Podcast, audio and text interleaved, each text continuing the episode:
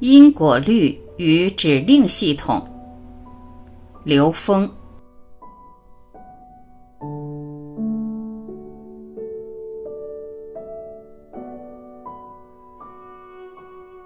很多人在了解因果的时候，觉得这东西是什么呀？是个谜语，或者是个什么？好像这是个概念。除非这件事真的是现在我当时现实里面，现实报了，才相信因果。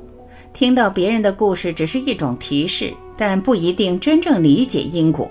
那我们用科学来解释因果是什么？因果是作用力与反作用力。在三维空间里，作用力与反作用力，大家相信不相信？我打这个凳子，我打得越狠，我的手就越疼。要不然大家都试一试。所以因果是什么？作用力与反作用力。它大小相等，方向相反，并且作用于同一时间。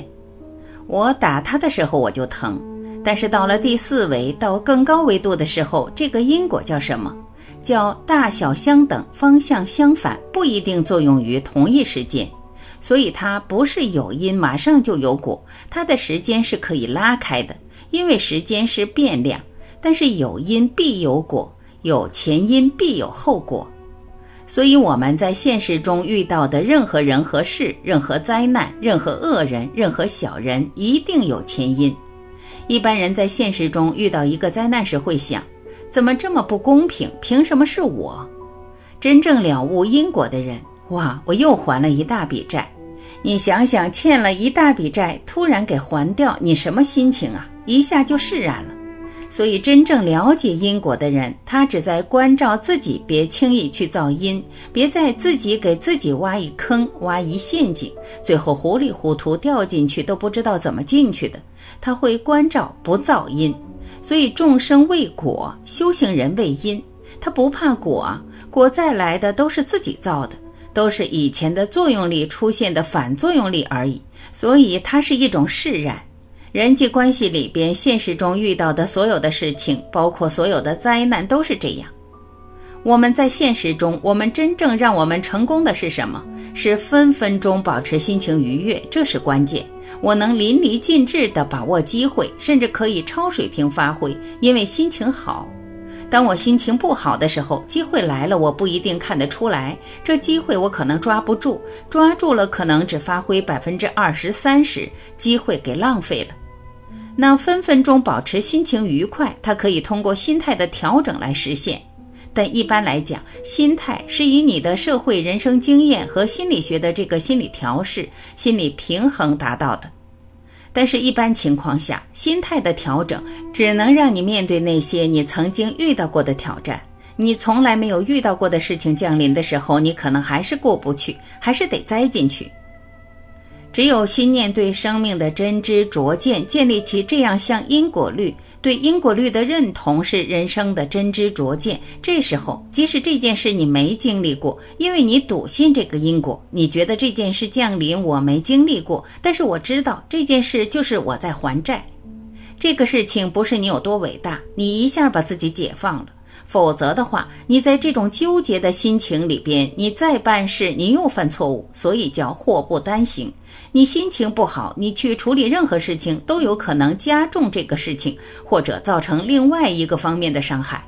所以说，我们在当下现实生命之中，第一，真正能够忍；第二，在忍的当下转念，转念的时候，你要有这些法宝，要有掌握人生的这些智慧。是靠智慧去化解问题，而不是在三维空间里解决问题。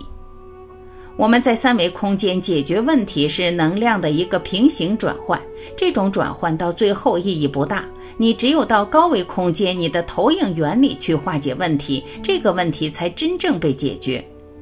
化解问题超越这个问题本身，在投影原理解决问题，实际是个消业的过程。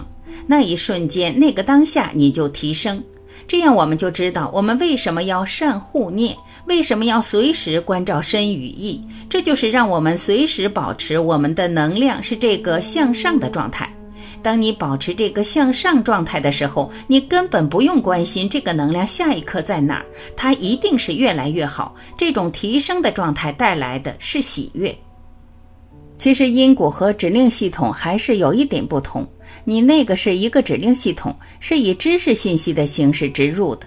因果有的时候是事件之间发生的，是能量的一种体验，能量的一个矛盾和撞击。实际上，我自己的体验，我在生命过程中在体验这个指令系统在身体和现实中非常重要的作用。我只讲我自己的切身体验。我小学二年级的时候，有一天我从教室里出来的时候，那一天满园的迎春花开了，我突然觉得这个世界上美好的事情分分钟会发生在我的世界里。当时体悟非常清晰，我就想，美好的事情我一辈子可能都看不过来，我不需要用我的时间去看那些不好的，这是很幼稚的想法。当时，当时非常幼稚，但是非常纯净。我今天走过来，确确实实我非常受益。但是我后来已经不是用美好跟丑恶去看，我是看所有的事情都去看它积极的、有意义的那一面。后来我才发现，其实那个意义是在这个方向向上，那个意义在这个方向平行，往往会形成障碍，会让我们沉迷在一个有限空间。所以，这个意义向上带来的是什么呢？是法喜，是真正的喜悦。当然，有些人说你蒙着眼睛看，说这个世界本来就有好的跟不好的，是不是呢？还是那句话，蚂蚁的好坏，蚂蚁的善恶跟人有什么关系呢？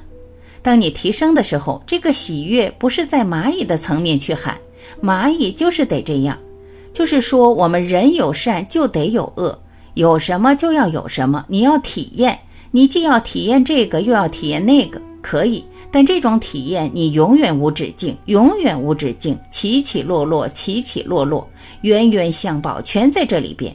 但是如果你知道纵向提升意味，这些事儿跟你没关系了。我在单位的时候，我是很早被破格提拔，让我做管理。我在年轻人里边，当时做的还不错，但是确实当时有些人可能理解不了，同事会嫉妒啊、找麻烦啊之类的。当时我想的是什么？我自己想到，我明天、明年或者几年以后，你跳起来都够不着我后脚跟儿，我跟你计较什么呀？这是当时的一个很通俗的想法。